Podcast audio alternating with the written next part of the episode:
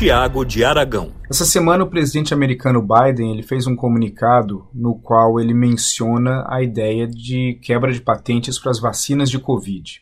É, a quebra de patente para a vacina de Covid é algo que muita gente já vem especulando, já vem conversando há um tempo, principalmente dada a dificuldade que vários países têm em obter a vacina porque a oferta é muito menor do que a demanda e a produção da vacina não é simples e você tem países que têm prioridades para receber em cima de outros porque eles pagaram adiantado para isso.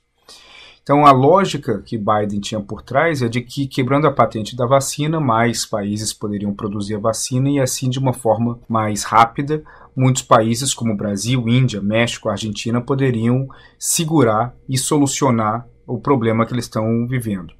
Agora, naturalmente, isso gerou um impacto muito grande na indústria farmacêutica, que já partiu para cima falando que isso teria um efeitos complicadíssimos, não só para a indústria, mas até para a própria vacina. Por exemplo, o pessoal da Pfizer e da Moderna mencionou que a vacina do RNA mensageiro, que é uma tecnologia específica dessas vacinas, não é algo que qualquer laboratório no mundo, em qualquer país, vai conseguir replicar.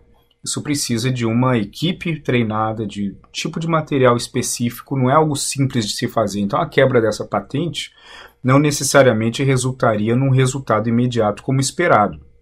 Já outras vacinas, isso poderia acontecer.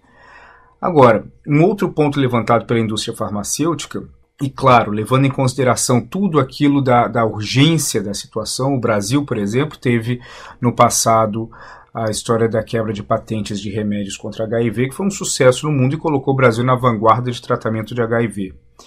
Agora, a quebra de patente, segundo várias outras empresas farmacêuticas, elas trariam um impacto muito forte na própria produção, pesquisa e desenvolvimento de novas vacinas. Na verdade, isso desestimularia muitas dessas farmacêuticas a ir atrás se gerar um precedente de quebra de patentes, principalmente nos Estados Unidos. Então, esse é um ponto muito importante.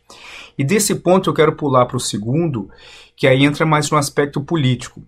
Primeiro que os Estados Unidos ele é um defensor histórico da propriedade intelectual. Por isso a surpresa quando Biden trouxe a ideia de quebra de patente, principalmente partindo dos Estados Unidos. E não só a propriedade intelectual é uma bandeira e uma narrativa histórica no qual os Estados Unidos sempre defendem, mas também é um dos pilares centrais na linha de confrontação contra a China. Propriedade intelectual e direitos humanos são as duas linhas primordiais no qual Biden coloca pressão em cima da China. Na parte de propriedade intelectual, inclusive, existem inúmeras é, acusações contra a China de espionagem industrial, de roubo de tecnologia, e que isso acaba fazendo com que a China consiga equalizar muitas partes muitas áreas de, de pesquisa tecnológica com os Estados Unidos, em algumas outras, inclusive, ultrapassar. Isso também mobilizou e motivou toda a narrativa de offshoring, ou seja, de retirar empresas americanas que produzem na China para que elas possam produzir em outros lugares. O governo americano incentivaria isso. Então, quando Biden defende uma quebra de patente, isso traz efeitos é, também no campo político. Então, essa semana, vários senadores republicanos, deputados e vários outros empresários, eles trouxeram essa argumentação para ele, dizendo: bom, se a nossa bandeira, como Estados Unidos internacional, é de defesa da propriedade intelectual, principalmente para sufocar os avanços tecnológicos que a China faz, esse seria o tipo de decisão que a China iria explorar pra, na busca por deslegitimar a narrativa americana.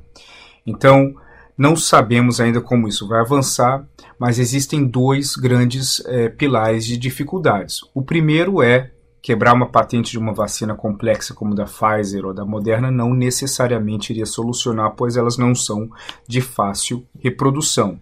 E por outro lado, politicamente, nas relações internacionais, você quebrar patente, você desarma a sua própria narrativa de propriedade intelectual no confronto contra a China. Ao mesmo tempo, nós sabemos que uma solução rápida, qualquer solução rápida e eficiente que envolva ou não quebra de patente para poder solucionar os problemas na Índia, no Brasil, no México, em vários outros países em relação ao Covid, são bem-vindas porque essa é a prioridade.